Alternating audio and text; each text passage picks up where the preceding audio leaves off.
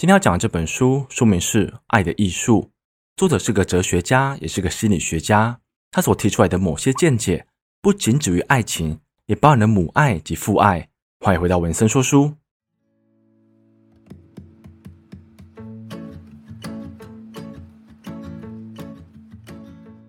嗨，大家好，我是 Vincent。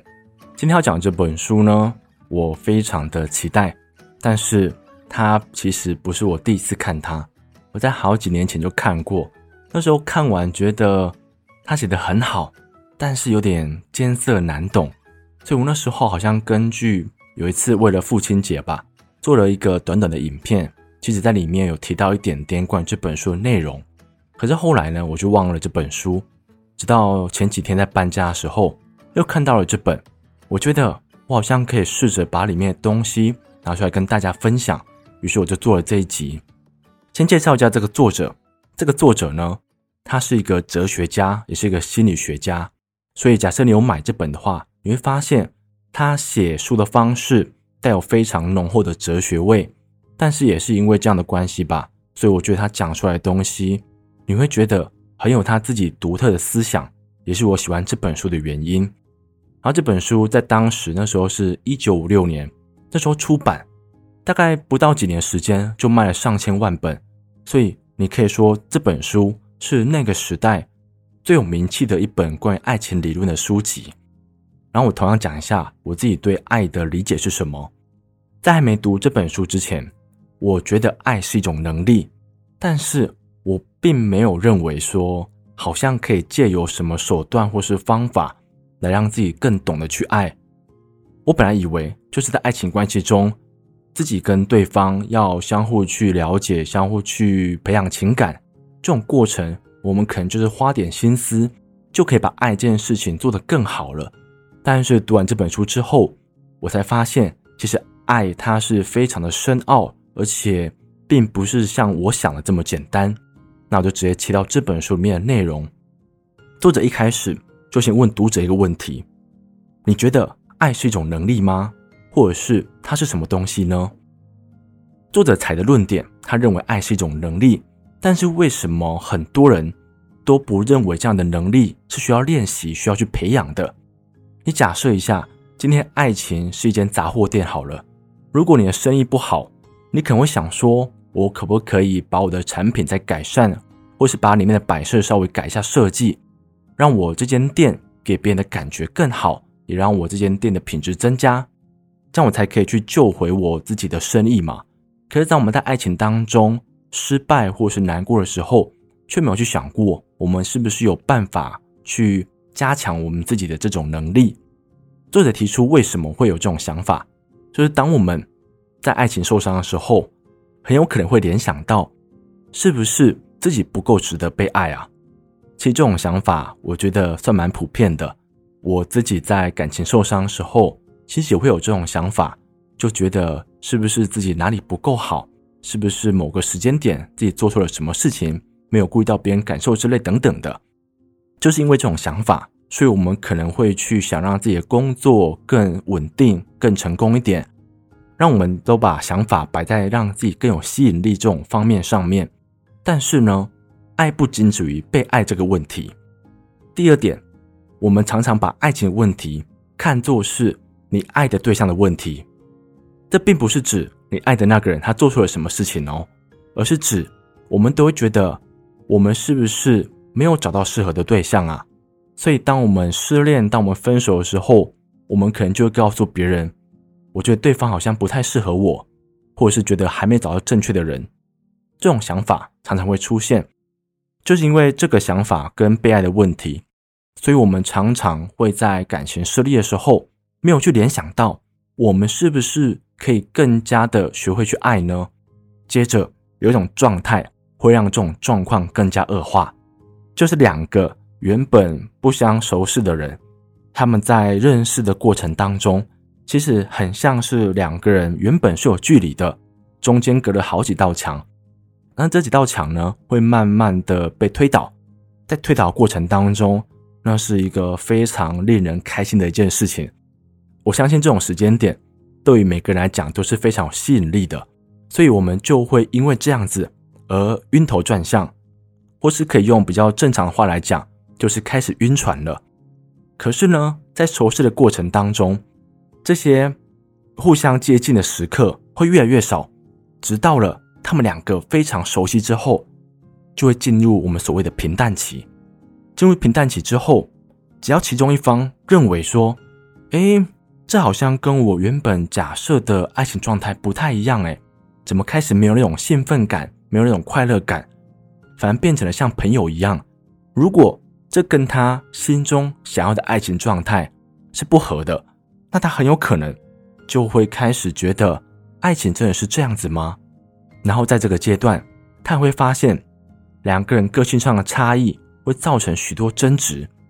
所以这种平淡期加上争执的到来，就会让很多人打退堂鼓。他会觉得说，这个人是不是不适合，或者是说对方应该不是我的真爱吧？真爱不应该像这样子才对，所以这种时刻呢，他有可能就把这种不切实际的想法转嫁给另一个人，他可能就会离开这段感情，然后去找寻下一段。这种时间点呢，作者给出了一个非常狠的一个结论，就是我们以为刚开始进入一段感情时的那种痴狂或是痴爱，我们把它当成一种爱对方的证明。但实际上，这种疯狂的想法，这种痴爱的想法，只证明了你原本孤独的程度。作者给出这个结论，我觉得非常的狠。就你会觉得说，如果作者是你身边的一个朋友的话，你有一天失恋，你去跟他分享你的爱情故事，他告诉你这个结论，你真的不知道该说他很聪明，还是你想跟他绝交？哈哈，就是作者给出的这样的结论，我觉得太精辟了。那当我们身在这种意乱情迷的状态之下，我们就不会去了解，我们是不是可以在爱里面做得更多？因为我们都被这种晕头转向的状态所混淆了，加上可能你会觉得是被爱的问题，或者是你觉得是对象的问题，所以我们都不会去思考到自己可不可以把爱做得更好呢？但就作者的话来说，爱是可以练习的，但首先我们要先知道我们为什么要去爱。爱就本质上来说，它是想让我们逃脱隔离感。因为如果你曾经在家里面待太久，你会觉得说好像自己跟世界脱离的感觉。这种感觉，我觉得对很多人来说都是非常焦虑的。然后现代人呢，可能会透过哪些手段？可能就会透过游戏，或是透过某些软体，让自己好像跟别人还在交流的感觉。然后在古时候呢，可能就透过一些聚会啊，然后现在人可能会透过派对，透过这种群体活动或是一些虚拟的活动，让自己短暂的觉得好像脱离隔离感了。然后有些人呢，可能会透过酒精或者是一些药物啊，让自己昏昏沉沉的，感受不到自己脱离的感觉。然后还有一些人可能会强迫自己跟某一个群体一致化，来让自己感觉到好像没有被孤立的感觉。如果你有在观察你生活周遭的话，你可能会发现有些人真的是这么生活的。他可能自己本来就不是这样的人，可是他可能为了融入某个群体，他就强迫让自己的说话方式、让自己的喜好、让自己的习惯，强迫去跟某一个群体差不多。因为这种做法呢，可以让他觉得我跟他们是同一国的。这种想法可以让他暂时脱离隔离感。我认为这种心态也是社会中许多团体会被建立出来的原因。然后还有另外一种人，他会借由工作来让自己脱离隔离感。这种人可能就会把很多心力跟时间，就是太多了，放入工作当中。透过这样子的付出，他可能会收到别人的称许，收到别人的肯定。透过这样子的行动，来让自己觉得好像没有被孤立的感觉。但是，作者讲到了这几种方式都是不太实际的。第一个，你透过群体活动，那都只是暂时的。而且，如果你有曾经被邀请去一个团体活动或是一个派对里面，如果是你不情愿的话，你会发现你在当时可能很开心，可是回到家之后，你会比过去感受到更深的寂寞或是孤独感。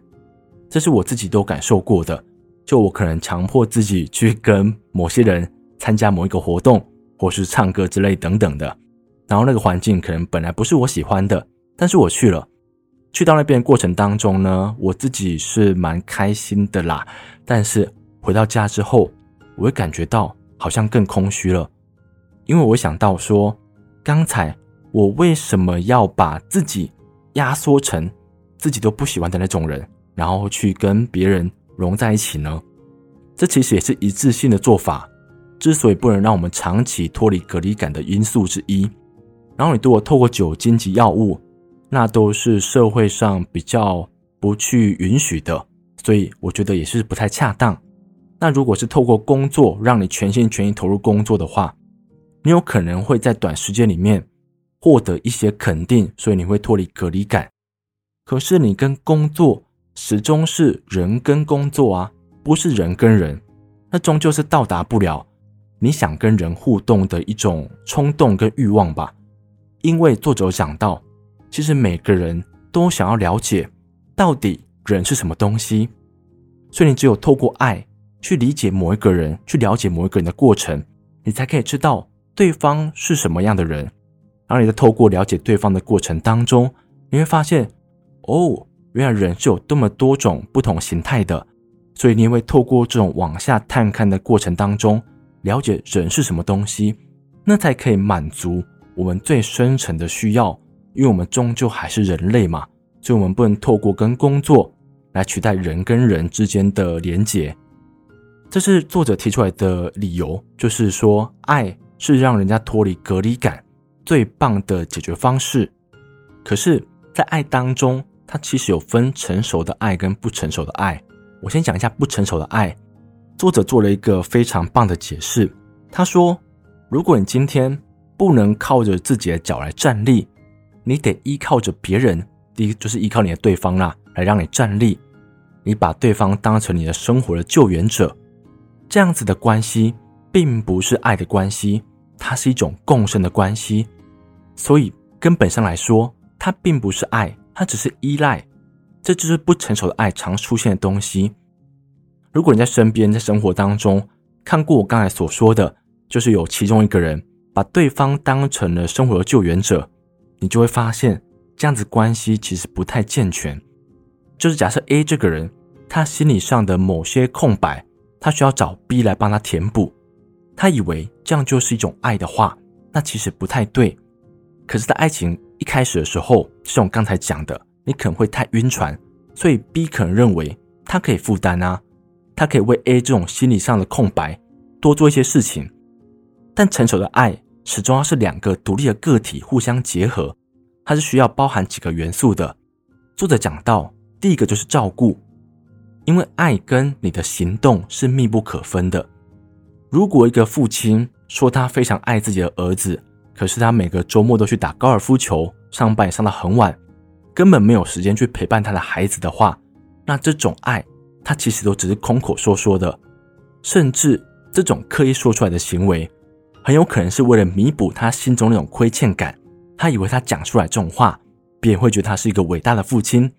但实际上呢，他的爱没有付出劳力，所以他的爱不是成熟的爱。然后第二个元素是要包含负责，负责就意味着你要去回应你的爱的那个人，他所发出来或是没有发出来的某些需求。假设你的另一半，他想要有被聆听、被了解的需求。今天他有讲出来，或是没有讲出来，可是你身为他的另一方，当你感受到的时候，其实你应该就要做出回应。例如，你陪他聊聊天，听听他今天发生了什么事情，这是他的需求。如果你自认为自己负责任的话，你应该就要去回应他这些需求。这是作者提出来的第二个元素。然后第三个呢，就是尊重。尊重，我觉得在书里面谈的特别好。他说：“尊重并不是意味着你去恐惧或是敬畏一个人。如果你有当过兵的话，里面的尊重就很像这个，就是你看到层级比你高的人，你就有点怕他。但实际上呢，这不是尊敬啊，只是你恐惧一个人而已。真正的尊重，应该就意味着你相信对方是一个独立的个体，你相信对方有他的思想，有他的生活方式，有他的价值观。”虽然这样讲起来好像非常的简单，但你可以看到很多情侣或者是父母对孩子，他们都会有过多的想去控制别人的欲望。作者讲到，这种人通常都是不够独立的人，他们的心理上呢，可能就是有某些地方一直不能被满足。他觉得他需要透过占有或者是控制的方式来让对方属于自己，这种做法才可以让他们心理上获得一些被爱的感觉。这种做法其实都是不尊重别人的做法，因为如果你把对方当成一个独立的个体的话，你怎么可以不尊重别人有他自己的想法呢？你怎么可以强加的把自己的感觉、把自己的意识形态丢给别人呢？那都是我觉得不太恰当的。所以，假设你的爱里面包含了尊重的话，你应该让他们自己用他们想要的方式来成长，而不是想办法把对方这样捏一捏。捏成我们喜欢的样子，那都不是一个带有尊重的爱该有的表现。第四个就是了解，了解，我觉得很多人都在想办法做到，而且很多人都觉得他做到了。但作者特别强调，了解不能仅止于表层的了解。如果你看到他最明显的样子，例如他是非常愤怒的话，如果你只透过愤怒这个状态来了解这个人的话，那还不是真正了解，你要去理解他愤怒背后发生了什么事情，这才是了解真正的用意所在。而且，如果你在照顾及负责及尊重当中不包含了解的话，那你可能就无法提供他最需要的照顾及尊重了。这是作者提出来的成熟的爱应该有的元素。其实我自己读到这边的时候，我就有深刻的感受，觉得说。我之前好像不是很会爱，哈哈，就作者提出来的很多东西，我自己觉得我都没做到啦。最深刻的感受就他说，透过控制的手段去把对方塑形成我喜欢的样子。我之前可能在某些关系当中，我可能会觉得对方哪些做法我自己觉得不恰当，我就会想方设法的想让对方。依照我的想法去走，当我读完这本书后，才发现，那其实都是非常不尊重对方的。而且，即便对方现在跟着你的感觉走，他到最后还是会觉得这样过程非常的不舒服啊，他也就变成他原本的样子。所以，你倒不如一开始就让他用他自己的方式来成长，而不是想办法把对方变成你喜欢的样子，就去爱他原本的样子。这是我读到这一篇的时候，我心中有满满的感受，不知道你们感觉如何？然后接着要讲到爱的发展跟爱的类型。第一个讲到就是母爱。当婴儿从妈妈的肚子被生出来之后，其实妈妈还是会把这个婴儿当成自己的一部分。这是一个很神奇的状态。因为我是一个男生，所以我可能这辈子没有机会去这样感受过。但是呢，我之前就去问过我妈妈这个问题，我妈妈说还真的有。她说生出来之后，你会觉得说啊，本来还是我身体的一部分，它现在就变成独立的个体了。所以这种感觉会让妈妈觉得说好像不太能习惯。所以这时候的母爱呢，是非常的无私的，他会像照顾自己一样去照顾这个婴儿。当婴儿哭的时候，他觉得自己的某些器官好像也在哭泣的感觉。所以有些人说，这时候的母爱是最伟大的。然后当婴儿稍微长大之后，父爱就会开始介入了。父爱的角色呢，有点是带婴儿了解这个世界，让婴儿知道世界上不仅止于自己跟母亲哦，还有其他个体。才会让他了解到，哎，你看那里有桌子，那里有椅子，也让婴儿学习到一件非常重要的事情，就是他自己的某些动作。会造成身边的某些人有反应，例如他轻轻一笑的时候，身边人就开始大笑了；然后他可能开始哭的时候，旁边人就开始紧张了。他会透过这样子的过程当中，了解到他的行为是可以造成某些反应的。然后接着这个过了好几年之后，到了四五岁吧，这时候大概是中班或大班，幼稚园的老师呢，就会教他们做一些小蛋糕，叫他们拿回去送给他们的父母。他们就透过这样的手段了解了哦，原来爱这个东西不仅止于可以被爱而已，他们也可以去付出爱。这个过程非常的重要，而且当父母收到这份礼物的时候，父母的反应也非常重要。他要告诉孩子这样的行为让他非常开心，让孩子知道付出爱的过程是非常好的。这是对孩子来讲很重点的一件事情，因为孩子一开始在学习如何去爱的时候，都是父母亲教导他的，然后这个过程会持续到大概他上了国高中之后，这时候呢，就会有一件很麻烦的事情出现了，他开始想谈恋爱了。哦，想谈恋爱的时候非常的麻烦，因为情爱这个东西，它非常的容易被搞混。为什么被搞混呢？因为性欲跟爱在一开始是很难分别的，所以我们可能因为性欲的关系，所以我们认为我们喜欢对方，但实际上你可能不一定真的喜欢对方，可是我们被生理所驱动了嘛。我们那时候荷尔蒙已经开始分泌了，所以我们可能就会因为这样子的生理驱动，所以我们认为我们自己爱对方，我们很容易把性欲跟爱混淆了。而且，情爱它有一个非常重要的特性，它就是会让人家觉得说，我只爱对方一个人。所以这个时间点，你会发现很多人都会不顾一切的去跟对方在一起，即便他的父母。阻止他，或者是父母告诉他这样做好像不太适合，他也会去做。因为那时候呢，他会把一个自己变成两个自己，他会觉得非常的快乐。但作者讲到了，爱它其实是一种状态，你不可能只爱对方一个人，但是会让你有这种错觉，是因为爱的程度拉出一个差距了。原本你可能把三十 percent 给父母，三十 percent 给朋友。或是把其他给其他人，但当你投入情爱之后，你可能把九十 percent 都给对方了，然后只有十 percent 可以给其他人，所以那个时间点就会让你觉得说，哦，我只爱对方一个人，就会产生这样的错觉。所以你可能会在很多情侣当中发现这种情况，这是情爱非常复杂的一部分。然后情爱一开始，它有很大的部分是来自于你的父母。如何教导你如何去爱这件事，所以我就要开始讲父母教导你的方式如何造成你在感情上面的一些不同之处。我们假设一个孩子，他只从父母那边学到了权威，学到了选择，学到了自主，但是他没有学习到如何去表达他的爱。这种人呢，他在感情过程当中，他可能就会太过的强势，他会认为帮对方做决定。帮对方去除一些生活中的困难，好像是一种表达爱的方式，而且他是真心的相信这种做法是对的，因为他并没有从父母那边学习到有其他的方式可以表达爱嘛，所以这种人很容易在感情里面过于强势。然后另外一种人呢，他只在父母那边学习到爱跟表达的方式，但他没有学习到权威跟自主，这种人很有可能就会变成那种。一直被操控的一方，就像是在感情世界里面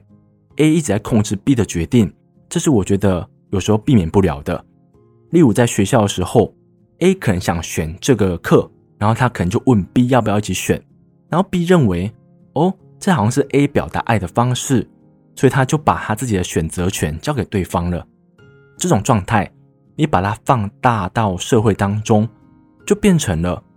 这种。无法决定自己生活的人，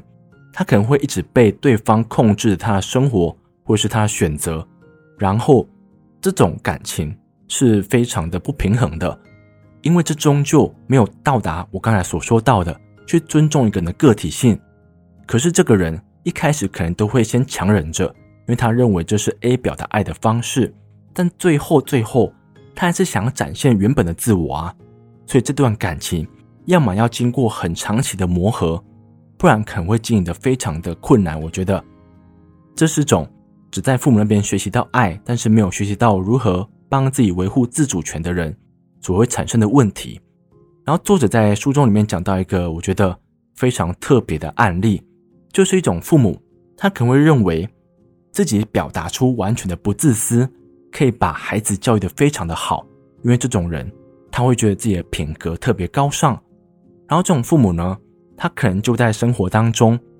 一直在牺牲自己去满足身边的人的感受，他认为这种做法是非常伟大的。可是，这种牺牲自己感受的做法，并没有满足一种爱，就是自爱。他没有为自己的感受负责，他只为别人的利益负责。这样子的状态，其实都会让当事者觉得这个社会不了解他，他会仇视这个社会，然后这个父母可能就会把这种仇视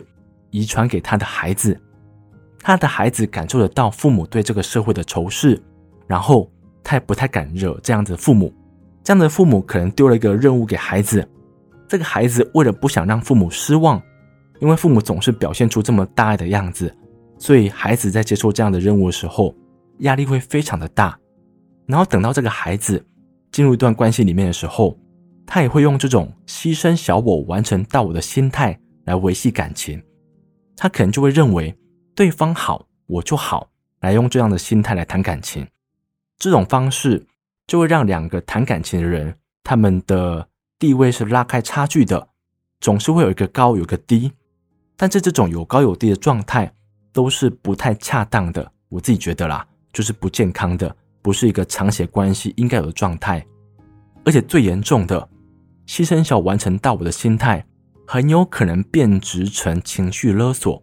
怎么说呢？他可能就会在某些状态之下，告诉对方：“好啦，你就去选吧。”我可以接受的，就是用这种方式告诉别人，你开心就好，我都可以配合。可是这种听的人听下来会觉得说：天哪，压力好大哦！久而久之，这种情绪勒索就会在你每段感情当中去破坏好不容易建立起来的感情。我认为这是非常可惜的。这也是那种表现出全然不自私的父母应该想的地方，因为一个正常的人就应该为自己的感受负责。并不是说你要去当一个自私的人，更好的做法应该是在对方的利益跟自己的利益之下保持一个中立点。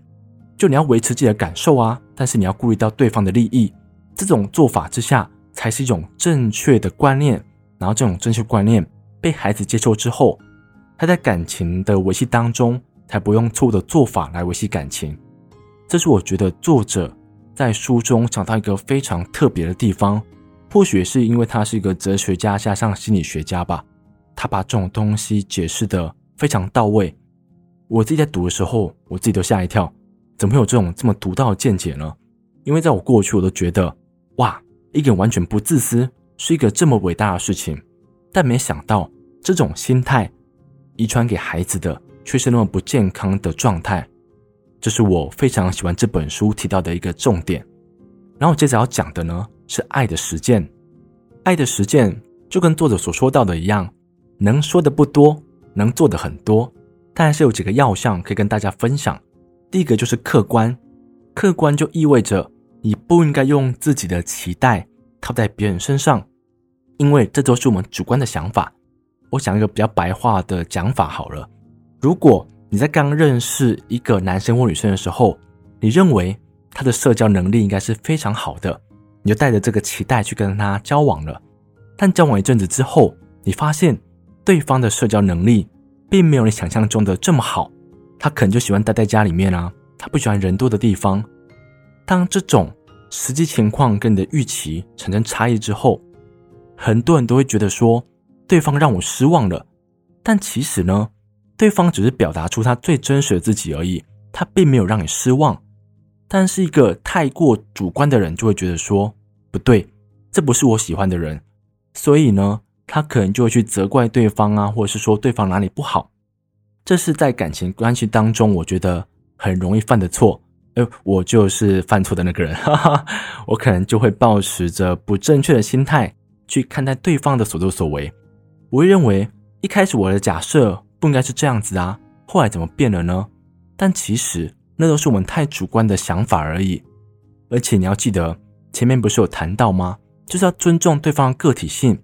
对方就是这个样子，你怎么可以拿自己的期待套在别人身上呢？那都是一个不尊重对方的做法，那就会变成一种不成熟的爱了。这是我觉得作者提到一个非常重点的一部分。然后第二点要提到的是信心跟勇气。我在读到这段时候。我就自己去 Spotify 播放了梁静茹的《勇气》，因为爱真的需要勇气。她唱得好好，为什么需要勇气呢？因为你要建立信心的话，你就需要勇气去做一些有些风险的事情。怎么说呢？我假设一个情况，例如一对情侣，他们因为一个争执点，他们正在讨论，然后其中的一方觉得他有个想法，很想提出来。但是他知道他提出来可会让另一方不舒服，所以他不想要冒这个风险去把他的意见讲出来。他认为他会损害他们两个的感情。这时候，他如果选择没有勇气的做法的话，他就是忍气吞声。但这种做法，我相信很多人都知道，它不是一个长久之计。久而久之，这种不舒服感，它就会变成一个大爆发。所以，假设你选择当一个有勇气的人的话，你就应该去付诸实践，把你的想法讲出来，说不定对方并没有想象中这么生气，而且对方可能会听进去你的意见，也让对方知道，在某些争论点上面，你是会有你的想法的。透过这样的过程，我们才可以建立自己在感情里面的自信嘛。而且，如果这状态不是在感情里面的话，它其实也是可以套用的。如果你在工作里面，你在某些要抉择的时候，例如，你现在有三个 offer，你正在选择要去哪一间公司？你觉得有一间公司好像有点风险，就是你的朋友告诉你，哦，那间公司好像有点小间诶，或是那间公司看起来好像不是太好诶。但是你自己觉得这间公司明明就是一间好公司啊。最后，如果你选择了遵照自己的想法，你选择这间公司，也发现了这间公司是一间不错的公司，你就会觉得。自己在这方面越来越有信心了，这也是我们从小到大建立自信的方式。所以在感情当中也是这样的，我们要勇气去培养一段感情，然后承受后果，去建立自己的自信，然后不要用自己的期待去套用到别人的个体性上面，那都是不合实际的。这是爱的实践里面需要遵守的。讲到这边，我就把这本书所提到的重点大概讲了一次，然后中间我把一些地方省略掉。例如对神的爱，因为我自己对这一块并不是很了解，所以我把它省略掉了。如果你发现我少漏讲了这一部分的话，就是让你知道说啊，就是我不太懂这一块。那我先讲一下我自己对于这本书的感觉。这本书带给我的感觉就是，我应该时常看这本书，哈哈，因为他讲到的很多问题，我好像都曾经做错。